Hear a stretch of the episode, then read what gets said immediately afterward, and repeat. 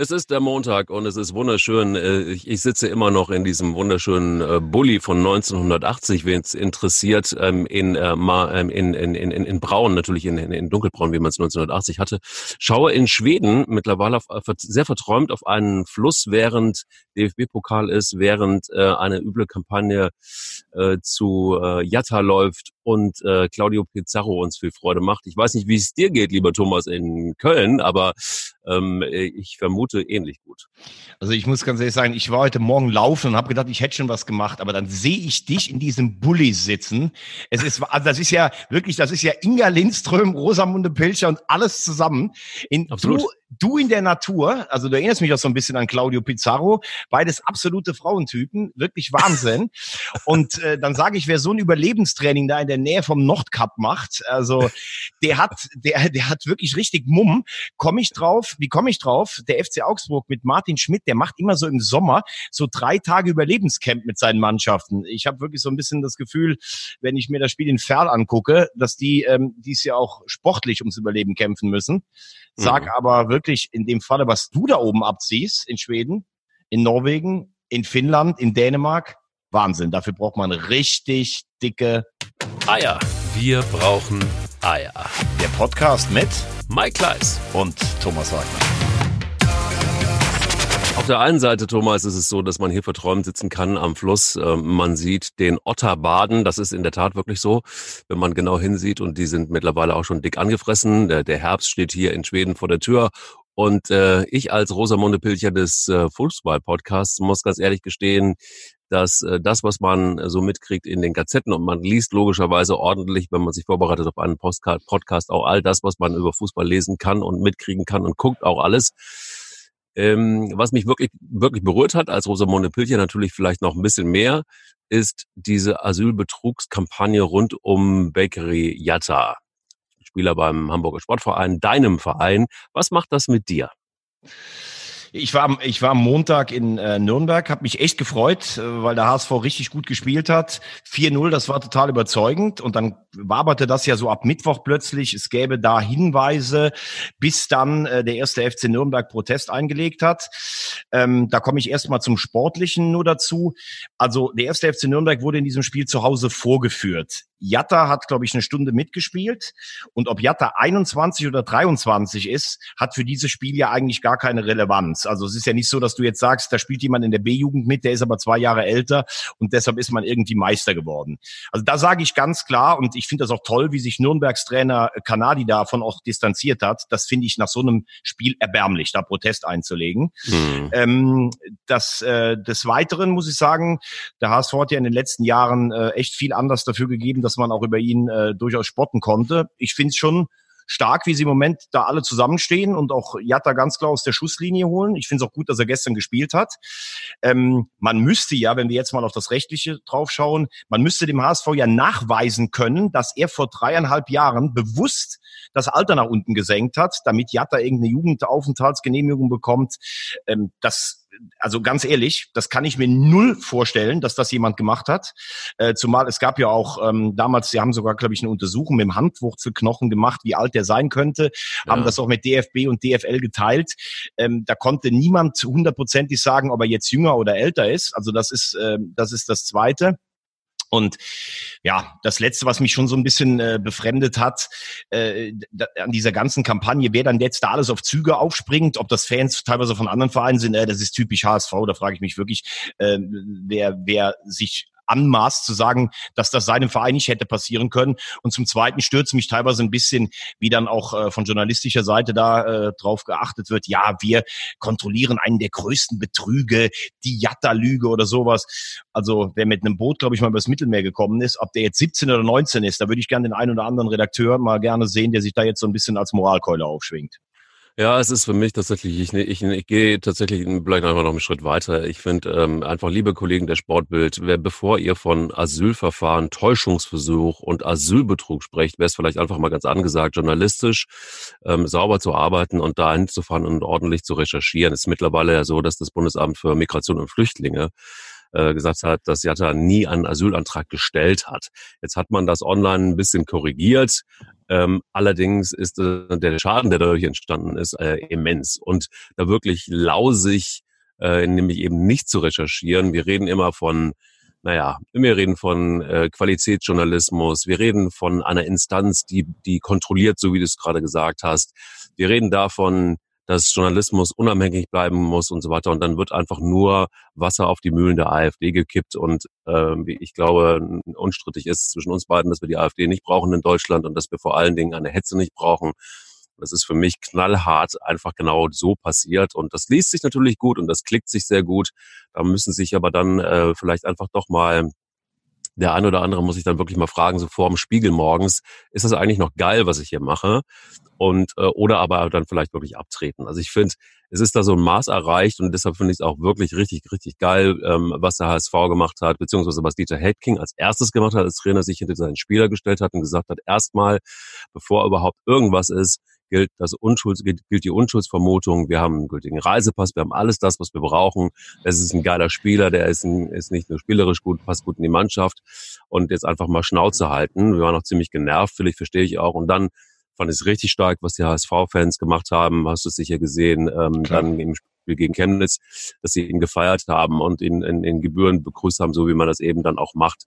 Und ich finde, da hat der Verein Haltung gezeigt, da haben Fans Haltung gezeigt und ähm, wollen wir hoffen, dass der Junge einfach, ähm, einfach weiter gut Fußball spielt und dass sich wirklich einige mal hinsetzen äh, in ihrem, auf ihren Redaktionssessel und fragen, ist das so wirklich noch geil, was ich hier mache? Ja, vor allen Dingen, was mich wirklich so ein bisschen irritiert, äh, angeblich haben zwei ehemalige Trainer, keiner weiß genau, wo die sitzen, wer das genau ist, gesagt, hm, das könnte jemand sein, der damals so hieß. Und wenn man sich wohl ein bisschen damit beschäftigt, ist es auch so, dass in Gambia teilweise auch ähm, mehrere Namen da sind. Also weißt du, so Familiennamen. Du hast dann irgendwie zwei Nachnamen oder sowas. Also das ist alles wohl so auf, auf tönenden Füßen, dass ich mich dann wirklich frage, wenn du dann so, so, so einen Aufmacher machst oder so einen Reißer, man hat ja das Gefühl, dass seit vier oder fünf Tagen über nichts anderes mehr gesprochen wird äh, in Sachen Hamburg. Und ähm, ja, da hat man wirklich teilweise den Eindruck, der HSV hat jetzt für fünf, sechs Jahre immer für Futter gesorgt. Und wenn genau. es sportlich einigermaßen läuft und Ruhe im Verein ist, dann kommt man mit sowas irgendwie um die Ecke. Also das ist schon, äh, ist schon sehr, sehr schade. Und wie du gerade ja eben gesagt hast, damit bedient man natürlich auch Ressentiments von Seiten, die man wirklich überhaupt nicht äh, gebrauchen kann. Ähm, und ja, also ich muss ehrlich sagen, ich finde es auch, auch wie Bolt sich verhalten hat, finde ich gut, wie, wie seine Mannschaftskameraden sich hinter ihn gestellt haben, finde ich gut und äh, ja, bin mal gespannt, wie es weitergeht. Es ist halt immer tricky. Ich finde halt irgendwie auch, guck mal, es ist, man kann es überhaupt nicht miteinander vergleichen, aber du hast halt immer auch so einen komischen Unterton im, im Fall ähm, hier Mokoko, das Wunderkind ähm, äh, beim, beim, beim BVB. Ähm, äh, niemand glaubt so richtig, dass er 14 ist. Dann spielt er in der U19 mit, äh, macht er auch 123 Tore in, in, in 15 Minuten. So, das ist alles dann auch schon, auch schon wieder auffällig. Also du hast immer so einen Ton, der da mitwabert. Ich denke immer, ey, solange es keine Beweise gibt, solange ähm, nicht klar ist, wie die, wie, die, wie die Lage ist, doch einfach mal die Fresse halten. Also warum müssen wir eigentlich immer dann, also ich weiß nicht, wann das, die, das letzte Mal passiert ist, äh, dass ein, ein, ein deutscher Spieler so angegangen worden ist, ein junger Spieler oder ein, ein, ein Spieler, der aus Europa kam irgendwoher. Ganz merkwürdig. Und das ist irgendwie krude, das ist auch, das tut dem Fußball nicht gut, finde ich. Absolut. Äh, apropos äh, Mokoko, gestern Wuppertal, Dortmund, erster Spieltag A-Jugend Bundesliga West, 2 zu 9, fünffacher Torschütze, Mokoko. Aber da, bin, da bin ich tatsächlich dann noch mal gespannt, wenn der später äh, zu den Senioren kommt, weil er hat ja natürlich schon im Moment, das ist ja ein eleganter, aber sehr wuchtiger Stürmer auch. Äh, mhm. Äh, hier spielst du halt gegen zwei Altersklassen. Das wird dann sehr interessant zu sehen sein, weil da kommst du halt gegen Abwehrspieler, die sind körperlich auch sehr, sehr robust. Ist auf jeden Fall ein sehr, sehr interessanter Spieler. Die Quote ist natürlich irre, die der da äh, seit Jahren in Dortmund aufs, äh, aufs Feld legt. Ich habe ihn schon gesehen, spielen sehen und das ist tatsächlich wirklich so, der ist gar nicht so wahnsinnig groß, ja, klar, 14 Jahre alt, ähm, sehr breit, sehr wuchtig, wie du, wie du gesagt hast, das ist schon echt auffällig. Ich bin auch mal gespannt, aber lass uns vielleicht einfach so dieses unangenehm, diesen unangenehmen Sound einfach mal weglassen und vielleicht einfach mal sagen, geil, wie sich der HSV verhält, geil, wie sich der BVB verhält in solchen Fällen. Auch geil, mal, wie die Schalke-Fans sich in Trochtersen verhalten haben, muss man sagen. Ne? Also rote Karte für Tönnies äh, aus dem ganzen Fanblock fand ich auch stark. Das ist zum Beispiel genau das, was mich gewundert hat. Ja, auf der einen Seite hast du dann irgendwie, wenn es um so einen äh, Milliardär geht, der, der rassistische Sätze von sich gibt, das hast du so zwei Tage irgendwie ist das Thema und dann ist es weg. Bei einem Jatta hast du das Gefühl schon eine Woche und das ist irgendwie, das finde ich krude. Also das finde ich irgendwie ganz. Ja. Also das, da wird Aber wie gesagt, ich fand die Schalke-Fans auch äh, stark. Die haben ein klares Zeichen. Rote Karte gegen Tönnies hat mir gut gefallen. Aber wie du sagst, lass uns jetzt mal ein bisschen über Sport sprechen. Wir haben letzte Woche hier äh, Augsburg besprochen. Ähm, wir waren beide der Meinung. Also für mich ist es ein. Ich habe sie als Absteiger getippt. Du hast auch gesagt, äh, Max Platz 14 oder 15. Ähm, mhm. Irgendwas scheint in Augsburg kaputt gegangen zu sein, habe ich das Gefühl. Das war früher immer so äh, ja sehr unangenehm dahin zu fahren. Die haben so einen ganz ekligen Spiel, Spielstil gehabt, äh, immer ja Umschaltspiel, Pressing, man kann es irgendwann auch nicht mehr hören. Aber da ist ja schon im letzten Jahr Hinteregger hat sich weggetorkelt auf irgendeinem Dorf, Dorffest nach äh, nach Frankfurt, nachdem er letztes Jahr gesagt hat, mir ich kann über den Trainer nichts Gutes sagen, aber Schlechtes will ich auch nicht sagen. Das war auch eine Aussage. Kajubi, mhm. der Brasilianer, ist auch weg. Äh, Max äh, Gregoritsch, die wollen weg. Finn Bogason ist verletzt. Ja, und jetzt kommt Martin Schmidt. Das ist ja der, dieser, dieser Trainer, der in Mainz und äh, auch in Wolfsburg immer am Anfang so ein bisschen für Furore gesorgt hat, äh, weil er dann Überlebenscamps macht, irgendwo in den Bergen drei Tage ohne Handy, also wie du jetzt in Schweden, allerdings du bist verbunden. ähm, und der hat hier in Mainz hervorragende Arbeit geleistet, aber ich habe irgendwie so das Gefühl, da ist was verloren gegangen in, äh, in Augsburg. Und wenn du 2-1 in Ferl verlierst und letztlich verdient äh, und in der ersten Halbzeit chancenlos war bei einem Regionalligisten, das sind schon wirklich äh, Alarmsignale. Ja, es ist, es ist so ein bisschen, ich hätte, mich hat so ein bisschen erinnert an Darmstadt 98. Erinnerst du mich noch, als ja. sie mit so einer Truppe aufgestiegen sind, die so ähm, aus Spielern bestand, die keiner mehr haben wollte, die keine Verträge mehr hatten. Die Desperados, ja, ja. Desperados, genau. Und so ein Sound anders, aber doch sehr ähnlich hatte Augsburg eine ganze Weile. Und dann sind die Spieler weggegangen, äh, haben dann doch wieder geilere Verträge gekriegt. Dann ging irgendwie die Chemie nicht mehr so richtig gut. Der Trainer, ich glaube, es hat auch ein bisschen was mit dem Trainer zu tun. Also so das Gesamtgefüge geht dann irgendwie kurz, also das, das Erfolgsgeheimnis, äh, der Zusammenhalt und, und, und wir gegen den Rest der Liga das ging so ein bisschen verloren. Aber das war, aber das war ja, du, du sagst es vollkommen richtig, aber nur noch mal zur Einordnung, ne? Das war ja unter Baum, der auch erfolgreich gearbeitet hat. Da ist es verloren gegangen. Schmidt hat ja, glaube ich, jetzt nur für die letzten sechs Spiele übernommen und äh, jetzt ist er der neue Trainer für die neue Saison und ich habe das Gefühl, er schafft es auch nicht mehr, das hinzukriegen. Also da ist irgendwas, Baum, Reuter, Mannschaft, da ist irgendwas kaputt gegangen und jetzt sind sie, glaube ich, sind sie, glaube ich, auf der Suche. Ich meine, die haben sich am letzten Spieltag in Wolfsburg 8-1 abschlachten lassen. Ähm, also und, und du hast das richtig gesagt. Irgendwann wenn, wenn Spieler dann, glaube ich, auch Darmstadt hat sich ja nur zwei Jahre gehalten, aber die haben nach dem ersten Jahr Klassenhalt wahrscheinlich auch gedacht, ey, wir sind ja etablierte Bundesligaspieler. Augsburg ist jetzt seit elf Jahren schon in der Bundesliga. Und dann haben die äh, vor der letzten Saison gesprochen, ja, wir müssen jetzt den nächsten Schritt machen, europäisch mal schnuppern. Und das ist dann immer gefährlich, wenn, wenn Mannschaften am Limit immer spielen, wenn alles funktioniert im Teamgeist, wenn dann Einzelne sich zu höheren Berufen fühlen. Also das ist schon, sieht schon schwer aus, auch wenn zum Beispiel äh, dein Lieblingsverein Rödinghausen auch ein Riesenspiel 3-3 gegen Paderborn nach 1-3 ja. zum Beispiel. Äh, das ist wirklich mittlerweile so. Diese Vereine, spätestens ab der Regionalliga, die sind schon im Ligabetrieb, die sind alle konditionell auf dem Stand von Erst- und Zweitligisten. Das heißt, äh, Räume verdichten, kämpfen, sich hinten reinwerfen. Das ähm, das können die alle und oft reicht's ja dann auch in die Verlängerung zu kommen oder ins Elfmeterschießen. Aber bei Rüdinghausen hat's mir echt gut gefallen, wie die zum Beispiel aus dem 1-3 ein 3-3 gemacht haben. Und was mir wirklich gut gefallen hat, der Betzer hat endlich mal wieder gebebt. Lautern gegen Mainz also ich weiß nicht, ob du das gesehen hast. Das Stadion ist ja normal ein Tristesse mit 50.000. Da kommen im Liga-Alltag keine 20 mehr. Diesmal waren, glaube ich, über 40 da. Und da hatte man wirklich nochmal das Gefühl, das sind die ganzen alten Kuttenträger von früher, die standen in der Kurve. Und auch mit ein bisschen Glück hat äh, der einst große FCK den einst kleinen Mainz 05 geschlagen. Aber das war irgendwie ein schönes Pokalfeeling auch für die ganze Region nochmal. Ja, es ist brutal gewesen. Also fand ich auch. Also ich fand beides geil. Ich fand auch, ich äh, fand tatsächlich klar, mein, einer meiner Lieblingsvereine Rödinghausen. Du weißt es, es ist, ich bin da nicht mehr objektiv, gebe ich auch ehrlich zu. Aber das fand ich auch schon sehr, sehr, sehr stark, wie die zurückgekommen sind. Und dann kannst du gegen Paderborn in der Tat dann 2 zu 4 auch im Elfmeterschießen verlieren. Was ich aber ganz geil fand, war, das hat äh, auch wieder was mit äh, Rosamunde Pilcher zu tun. Ich habe ja ähm, eine ganze Zeit lang in Saarbrücken gelebt und das 3-2 gegen Jan Regensburg fand ich schon aller Ehren wert. Ich habe Saarbrücken noch gesehen. Ich habe einmal für RTL Radio, mein lieber Freund, habe ich ein einziges Spiel, ich war aber ganz normal moderiert da irgendwie früher mal, ähm, und äh, also nach meiner Karriere als Feuerwehr beim SC Baden-Baden habe ich, hab ich mich als Moderator versucht bei RTL Radio. Vorher allerdings bei Radio Salü in Saarbrücken. Ah, ja, sehr gut, ja. Und ähm, für RTL Radio, da fiel ein, ein, ein, ein Sportmoderator aus, ein Kommentator aus und ich musste das Spiel Saarbrücken, erste Liga, gegen Bayern München kommentieren. Geil. Und Und da spielte Stefan Beckenbauer, Gott hab ihn selig, ähm, ja. spielte mit. Ja. Und ähm, ähm, äh, Eric Winalda, ich weiß nicht, also Hardcore-Fans werden sich sicher ja, noch an Eric Winalda. Der schöne Amerikaner, der Posterboy. Der schöne Amerikaner. Er war fast so schön wie du, nicht ganz. Nein, nein, nein, nein, nein, ich bin nicht schön. Du bist schön. Ich bin eher so ein Kantholz.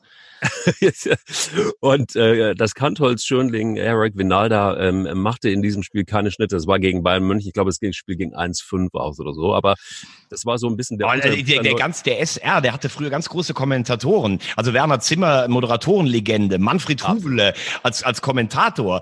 Und weißt du übrigens eine Millionenfrage für dich, falls du mal auf dem Stuhl sitzt. Ja. Wer ist der einzige deutsche Fußballclub, der am Europapokal der Landesmeister teilgenommen hat, obwohl er niemals deutscher Meister war und damals 4 zu 3 im San Siro beim AC Mailand gewonnen hat. Das muss entweder, ja, das muss, das muss Saarbrücken gewesen sein. Ja, weil der Saarlandmeister damals nach dem Krieg, die waren saarländischer Meister, gehörten noch nicht zu Deutschland und äh, haben dann im Europapokal die Farben des Saarlands vertreten. 4-3 im San Siro gewonnen, beim großen AC Mailand. Heimspiel 1-4 verloren, ausgeschieden. Ähm, Deutscher Vizemeister 52, der erste FC Saarbrücken, das ist die Millionenfrage.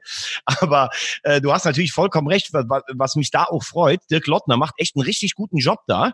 Der Absolut. Kölsche Jung, wo man immer dachte, der kann nur im Dunstkreis des Doms irgendwie arbeiten. Äh, die sind vor zwei Jahren in der Relegation so unglücklich gegen 60 München gescheitert. Äh, die haben letztes Jahr sind sie Zweiter hinter dem überragenden Waldhof geworden. Äh, dies Jahr super Start hingelegt und gestern, sie spielen ja auch noch nicht mal, der Ludwigspark wird seit drei Jahren umgebaut. Sie spielen ja, Sie spielen in Völklingen. Ähm, haben dann ein ziemlich cooles Mannschaftsfoto gemacht mit Bauhelm und Bauarbeitermontur, äh, das Mannschaftsfoto, weil, weil die eigene Stadion immer noch umgebaut wird und weil sie in Völklingen spielen, eine der letzten Hütten, die es noch gibt, ne? Äh, UNO Weltkulturerbe die Stahlhütte Völklingen. Und äh, mein Kollege Uli Potowski ähm, hat gestern bei Sky in Bauarbeitermontur sein Interview vom Spiel gegen Regensburg geführt. Also das war äh, ein groß, großer Tag für den FCS, auch ein großer Fußballverein, großer Traditionsverein Absolut. in Deutschland. Ich finde es ich, ich find's, ich find's hervorragend, vor allen Dingen dieses alte Stadion, das lag ja immer so am Rand von Saarbrücken-Burbach, was so ein bisschen so das Ghetto war von, und, und teilweise immer noch ist von Saarbrücken. Und da hat man, da hat man sich dann irgendwie immer auf diesen Berg gekämpft. Das war, war eine unfassbare Stimmung. Und ich finde es gut, also ich weiß auch, Peter Neurohrer war da mal Trainer und äh, er fuhr immer sehr heimlich mit seinem Porsche dann immer zu Interviews bei, bei Radio Solü, bei dem Sender, bei dem, ich, bei dem ich war damals dann, vor, vor RTL Radio. Und das war ganz geil, weil man, er hat sich immer nicht so richtig getraut. Es war ihm unangenehm mit dem Porsche. Es war ein gelber, glaube ich. Dann äh, fuhr er immer hinter dem Stadion rum und, ähm, und, und fuhr dann direkt zum Interview und auch das äh, Sender war im Hinterhof und hat da seine Interviews gegeben und fuhr dann auch wieder sehr, sehr schnell weg. Aber er hat ja, er ist ja sogar mit dem Porsche damals mit Adiletten zum Arbeitsamt gefahren, also entscheidet. das schafft auch nur Peter Neurohr.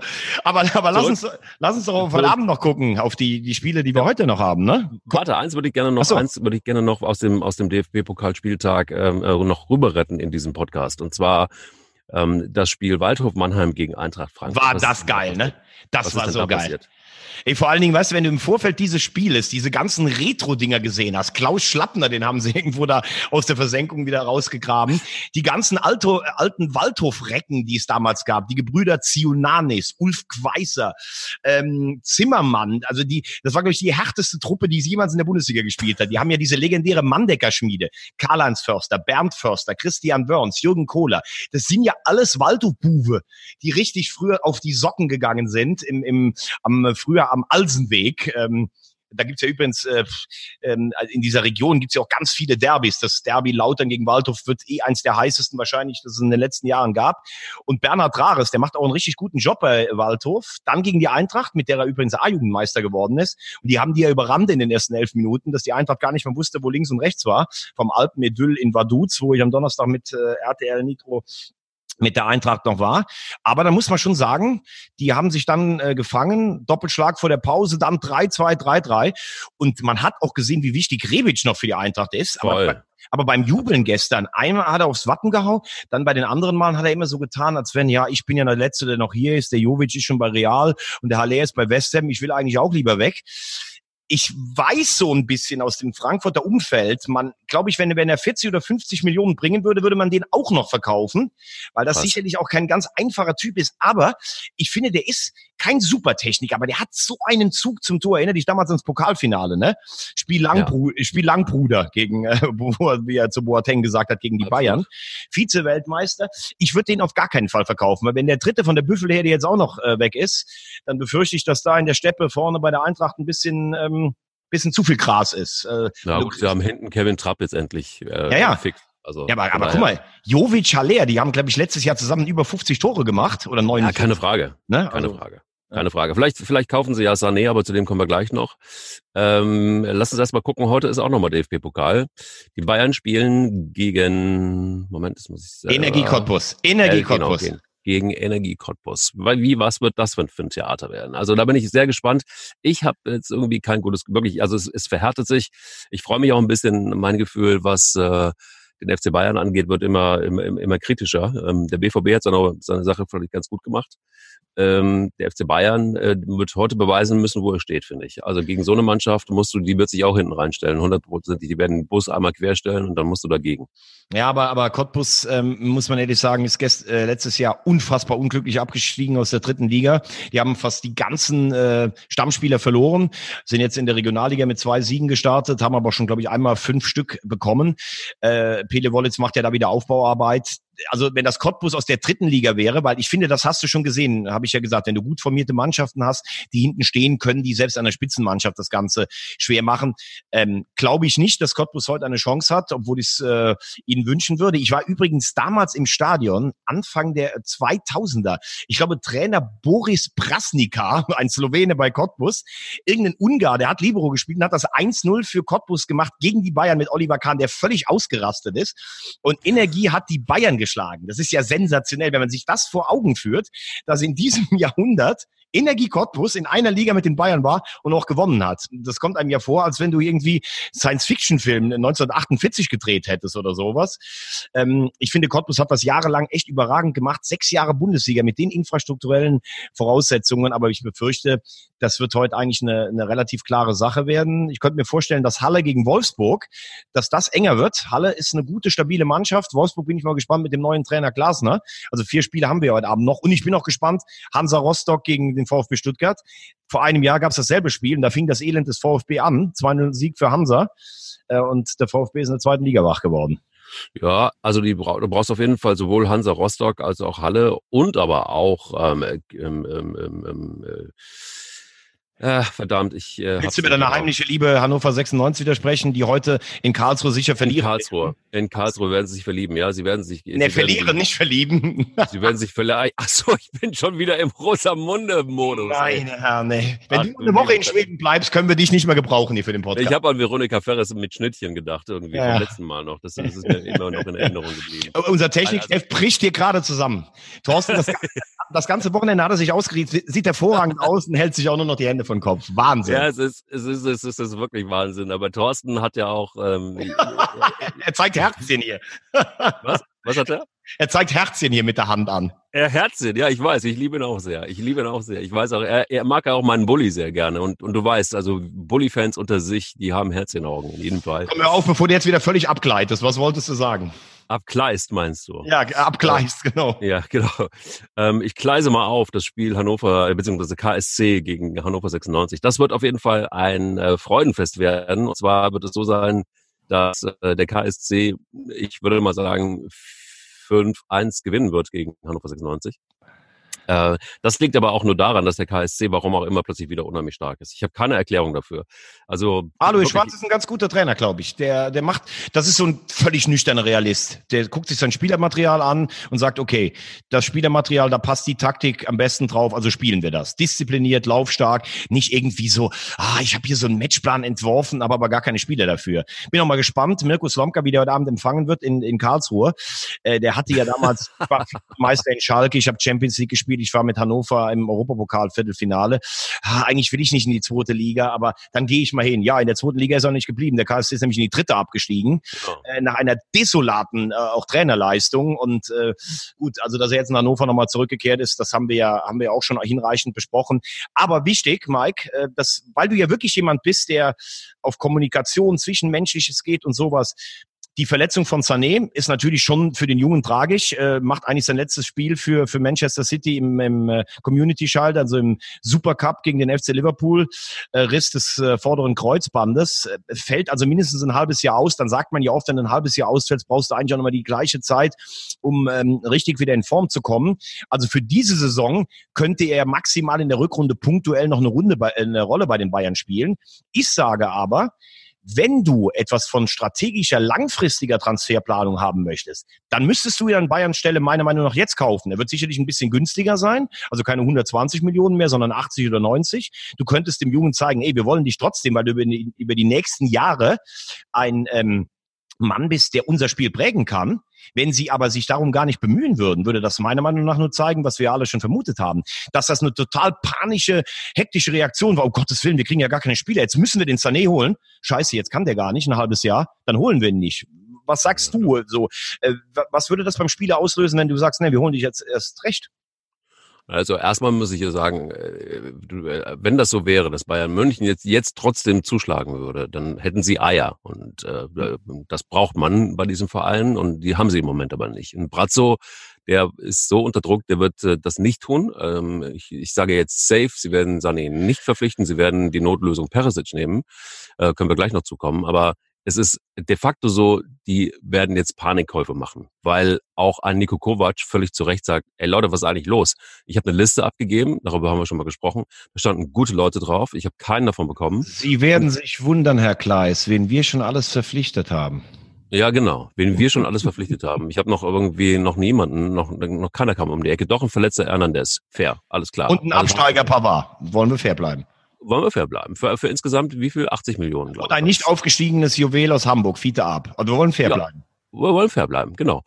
Und äh, Fairplay ist wichtig in der Bundesliga, aber wir brauchen mehr davon. Und deshalb werden sie Sané nicht kaufen. Und äh, das wird in der Tat bitter für den Jungen, weil ich glaube, es ist das erste Mal, dass er eine richtig üble Verletzung hat. Und Kreuzband ist in der Tat dann so eine Geschichte, die, die ich habe das einmal erlebt, da war ich selber irgendwie in, in der, in der Mediapark-Klinik in Köln und habe da mir meinen Meniskus wieder zurechtklappeln lassen von Peter Schäferhoff. Und da lag ein sehr junger äh, Fußballspieler neben mir. Und Peter Schäferhoff sagte, ah Junge, wir haben dir hinten eine Sehne rausgeholt und haben vorne ein neues Kreuzband gemacht. Das war richtig, ist richtig super geworden. Und also so geht man da ran im, im Sportfußball. So wird es bei Sané auch sein. Das musst du erstmal wegpacken. Also liegst du erstmal da und sagst so, irgendwie auch nicht so geil. Mal gucken, was es mit ihm macht. Ähm, ich, ich, ich hätte, ich würde es hart feiern, wenn, wenn, wenn, wenn Killer Kalle sagen würde, wir schlagen trotzdem zu. Wir haben uns dann noch 20 Millionen, also worüber reden wir eigentlich? Ja, wir haben uns 20 Millionen gespart, vielleicht sogar. Das ist einfach abartig. Muss man sich immer noch auf die Zunge zergehen lassen. Also, Resümee ist, Sie werden Sané nicht kaufen, Sie werden Perisic kaufen. Ja, gut, äh, Sie können Perisic auch kaufen. Das ist ein Spieler, der kann an einem guten Tag, kann der eigentlich in jeder europäischen Spitzenmannschaft mitspielen. Der war im WM-Finale, der hat eine gute WM gespielt, der hat in Dortmund äh, richtig gute Ansätze gehabt, der war bei Inter auch einer der wenigen, wo man sagen konnte, das sieht schon nach Fußball aus, aber Perisic ist ja jetzt nicht der Mann, wo du sagst, okay, wir sind Bayern München, wir haben eine gute internationale Mannschaft, aber wir brauchen jetzt noch ein, zwei Diamanten, wie das ein Robben zum Beispiel war, der uns in einem guten Jahr auch ein Champions League-Finale schießen kann. Das ist Perisic sicherlich auf gar keinen Fall. Vor allen Dingen hat er gar nicht das Tempo Tempo, was ein Sané hätte, was ein Robben, was auch ein Ribéry in den besten Jahren hatte. Ähm, ich weiß nicht, ich hätte mich, glaube ich, sogar vielleicht um, um, um Bale bemüht, weil der, glaube ich, will allen nochmal zeigen, warum, warum hat Real mich eigentlich abgeschoben. Also wenn ich schon in dieser finanziellen Dimension gedacht hätte. Mhm. Ähm, aber Perisic, das ist dann wirklich, wie du sagst, das ist jetzt, wir brauchen noch irgendwas, weil Kovac wird auch langsam äh, nervös. Das hat schon echt was von Panikkauf. Wenn du jetzt Sané nicht bekommst und holst dann Perisic, weil das ja auch irgendwie zwei ganz andere Spielertypen sind. Einkaufspolitik ist ein großes Thema. Lass uns mal gucken. Wir haben jetzt schon zwei Teile der, des Forecasts eigentlich gehabt. Wie sieht's aus in der Fußball-Bundesliga? Wie sieht's aus mit den Vereinen? Wir haben noch einen dritten vorbereitet und ich sage, geht los mit Werder Bremen. Ähm, wie siehst du es? Wie, wie ist die Mannschaft zusammengebastelt? Wie, wie hat es sich im DFB-Pokal ganz gut gezeigt? Und ähm, ja, sie haben einen sehr, sehr geilen Spieler, auf den möchte ich gerne, sehr, sehr gerne nochmal am Schluss kommen, der ähm, im DFB-Pokal wieder geknipst hat ohne Ende. Ähm, also ich sehe Bremen, ich sehe, ich sehe Bremen dieses Jahr, ich weiß auch, wenn du raus willst auf Pizarro, aber ich sehe Bremen schon schwierig. Also man hat, äh, Kofeld ist ein, ist ein Riesentrainer, glaube ich. Ähm, sie haben letztes Jahr die Euphorie geschürt, aber Kruse war schon wichtig für die Mannschaft. Haben wir auch schon drüber gesprochen. Kruse hat was erzählt von, er geht zu einem der Top Ten Clubs in Europa und geht zu Fenerbahce Istanbul. Puh. So viel dann zum großen Werder-Identifikationsgehen von ihm. Ähm, sie haben jetzt immer Toprak geholt, äh, weil sie Abwehrprobleme haben. Das ist ein solider, guter Bundesliga-Verteidiger, der wird ihnen gut tun. Ähm, sie haben natürlich ein paar äh, Talente wie die Eggestein-Brüder, die, äh, die mir gut gefallen. Mein Ding ist, äh, dass ich halt einfach nicht weiß, wie es vorne wird. Also Kruse war immer für 20 Scorerpunkte gut. Jetzt haben sie Füllkrug, den halte ich für überschätzt. Das ist ein reiner Abschlussstürmer. Er hatte diese eine überragende Saison in Hannover. Und äh, hier ähm, unser, unser Kölner Freund, Osako. Mhm. Ähm, ich sage, europäische Träume, wenn selbst Platz sieben reichen könnte, wird schwer zu realisieren. Das wird wieder irgendwas zwischen sieben und neun sein. Wobei Kofeld, glaube ich, damit äh, letztlich natürlich nicht zufrieden sein wird, weil er so unfassbar ehrgeizig ist. Mhm. Wow. Was sagst du? Platz? Ähm, ich traue Werder Bremen einfach deshalb, weil Kofeld einfach Kofeld ist und weil er motivieren kann und weil er das immer wieder geschafft hatte, glaube ich, dass er mit dem ja, mit dem Material, was er jetzt hat, das, das wird irgendwie was zwischen sechs und sieben werden, kann ich mir gut vorstellen. Oder es wird ein totaler Absturz. Ich glaube, dazwischen gibt's nicht so richtig viel. Also entweder kann die Truppe, die er hat, richtig gut motivieren und dann wird's was vielleicht auch mit international gerade noch ebenso. Das wird dann aber auch international, war vielleicht zweite Runde und dann tschüss. Oder aber sie werden richtig Probleme kriegen. Also eins von beiden, da gibt's nichts dazwischen so richtig. Und äh, das ist mein Tipp, ganz klar. Okay, das sieht für mich ein bisschen anders aus bei Hoffenheim äh, den traue ich diese Saison gar nichts zu, ehrlich gesagt. Also da habe ich jetzt irgendwie kein wirklich gutes Gefühl. Da ist es unfassbar still geworden, finde ich. Ähm, ich finde es unf unfassbar, äh, die, die Transferpolitik. Also ich finde, dass Alexander Rosen einen überragenden Job seit Jahren macht, aber die verkaufen dem mir bei für 32 Millionen. Die verkaufen ja. Amiri für 9 Millionen. Ja. Die verkaufen Joey Linto, ich weiß nicht, was der gebracht hat, auch irgendwas zwischen 10 und 15. Ja. Ähm, und zurückgeholt haben sie Rudi, ähm, die haben Bebu geholt, den ich für einen interessanten Spieler halte. Aber gerade im zentralen Mittelfeld ist das ja mit Amiri und dem hierbei ist das ja unfassbare Klasse, die sie verloren haben. Und bei Amiri haben sie gesagt, ja, der geht ins letzte Vertragsjahr, da kriegen wir nichts mehr dafür. Aber den hast du für neun Millionen verkauft. Also wenn du eh schon über 40 weit ab äh, eingenommen hast, äh, die letzten zwei Jahre in Europa gespielt hast, dann hätte ich Amiri hätte ich nicht verkauft, weil neun Millionen finde ich ist gar nichts mehr für so einen Spieler heutzutage. Äh, der neue Trainer Schreuder, hat eine selbe Philosophie wie Nagelsmann, ist aber ein ganz anderer Typ. Nagelsmann hat ja auch sehr viel äh, weggenommen und auch sehr medial auf sich gezogen. Ich habe sie jetzt in Würzburg gesehen, im Pokal auch im Elfmeterschießen weitergekommen. Es war ja echt viel, viele knappe Spiele dabei.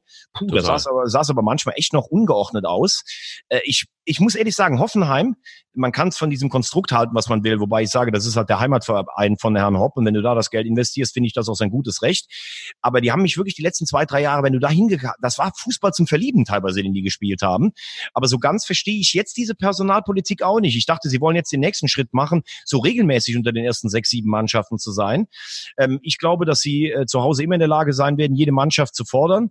Aber da glaube ich nicht, dass es viel mehr wird als Platz neun äh, letztes Jahr. Das wird äh, äh, graues Mittelmaß sein. Wobei ich glaube, damit ist man ja sogar im Umfeld äh, von Hoffenheim irgendwie zufrieden. Äh, das wage ich zu bezweifeln. Ich glaube, dass die überhaupt auch mehr Ansprüche hat oder höhere Ansprüche hat. Allerdings, ich bin komplett bei dir. Die, die Einkaufspolitik erschließt sich für mich gar nicht mehr.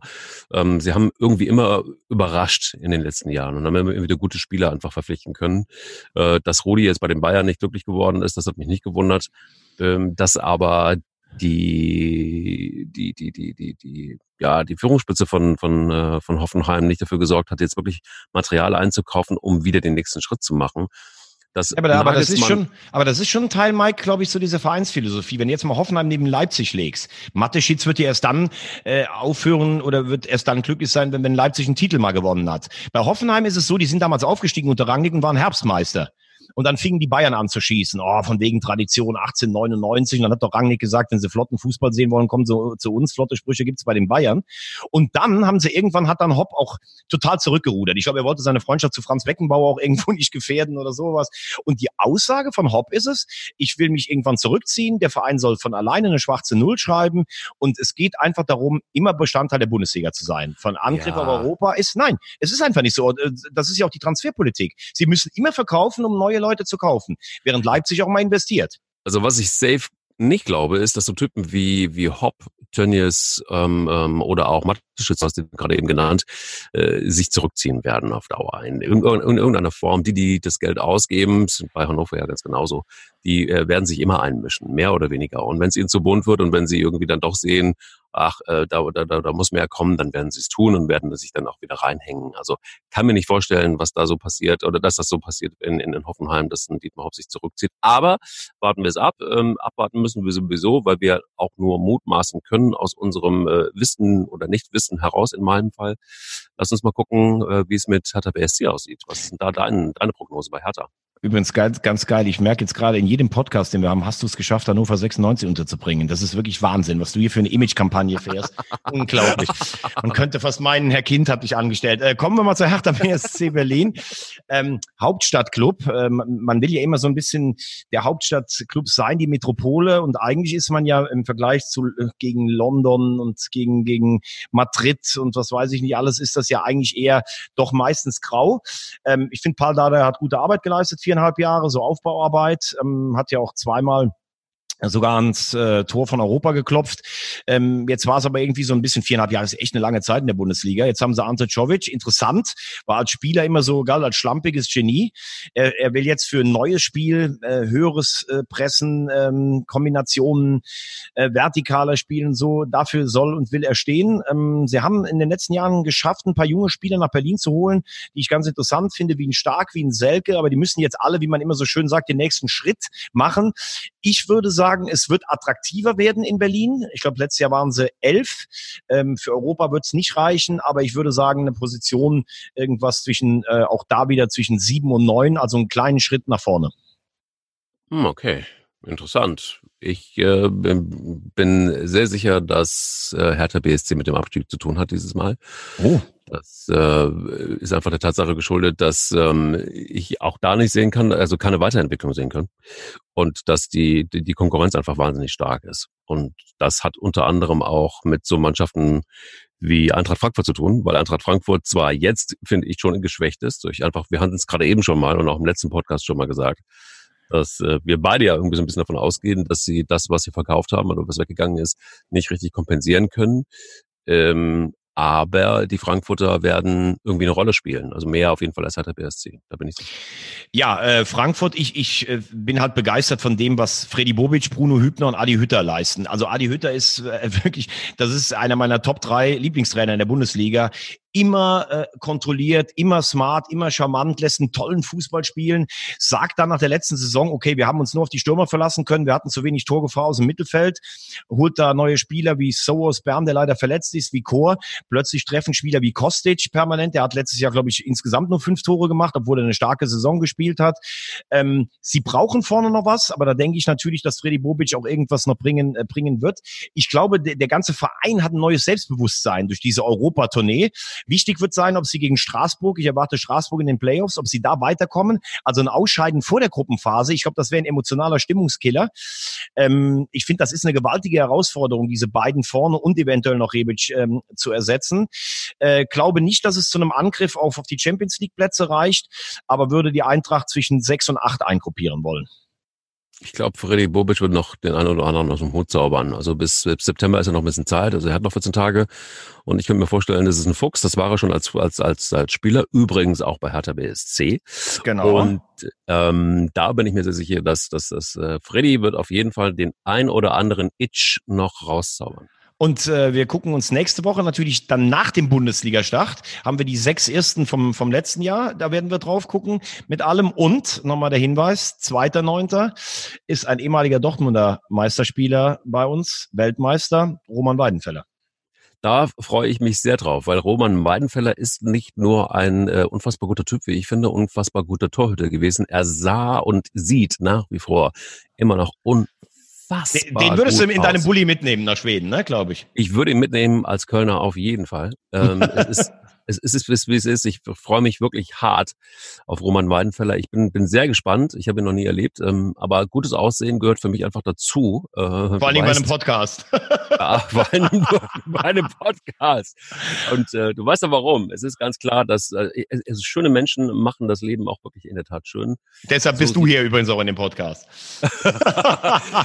es ist ganz gut, dass man nicht sehen kann, dass man im Podcast auch rot anlaufen kann. Das ist, das ist, das ist ganz. Gut. Ich weiß doch, wo du hin willst. Schöne Menschen. Also jetzt bring schon dein Lieblingsthema. Es ist so, es ist so. Und ich habe jetzt wirklich, ich habe jetzt über 40 Minuten drauf gewartet. Ich kann ihn wirklich nochmal hart feiern.